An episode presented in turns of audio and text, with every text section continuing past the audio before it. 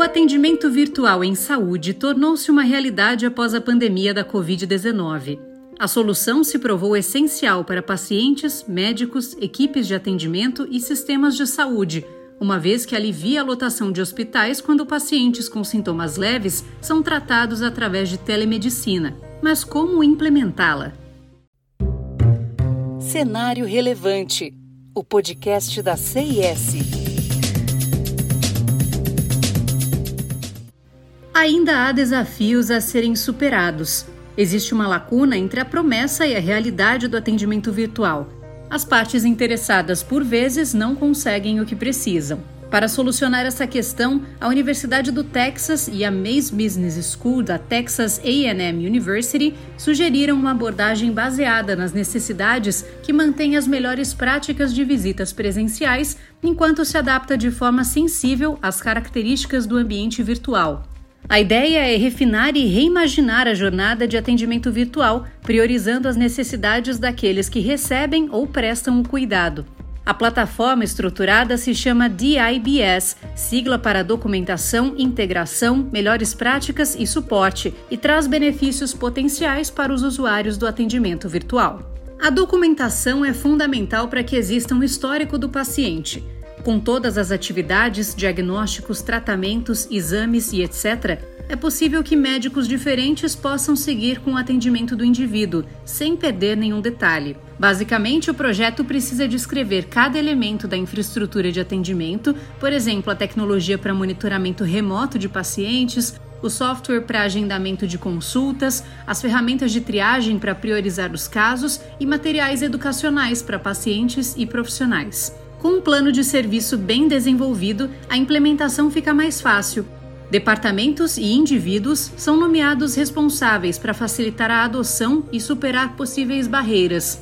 E para monitorar a trajetória e sucesso desse atendimento virtual, os líderes devem desenvolver indicadores-chave de desempenho, os KPIs.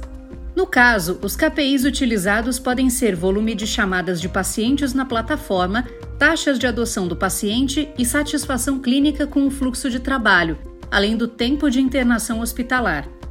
Para que a integração seja feita, primeiro é necessário preparar pacientes e médicos para a utilização da tecnologia empregada, educar os profissionais sobre como olhar para a câmera durante as conversas, providenciar iluminação e áudio adequados em um espaço isolado com distrações mínimas e etc. Esses são recursos que podem influenciar e muito na experiência do paciente nesse novo modelo de atendimento. Outra medida é simplificar a logística que complementa a consulta, como agendamento de visitas futuras, envio de receitas, registro do histórico do paciente e etc.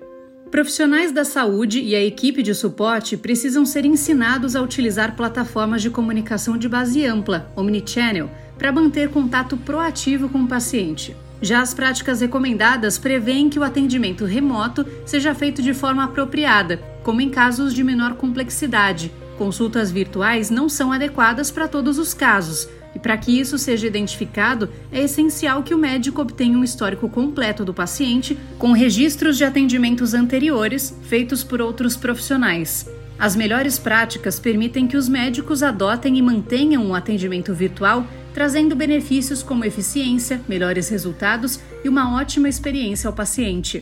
Para que o projeto saia do papel, não podemos nos esquecer do suporte. Tanto o suporte em tempo real como outro suporte oportuno para as consultas virtuais e a infraestrutura geral são importantes para que tudo funcione dentro do esperado. Daí a importância de investir em assistência técnica pronta para servir pacientes, médicos e equipes clínicas para resolver possíveis falhas de dispositivo ou conexão.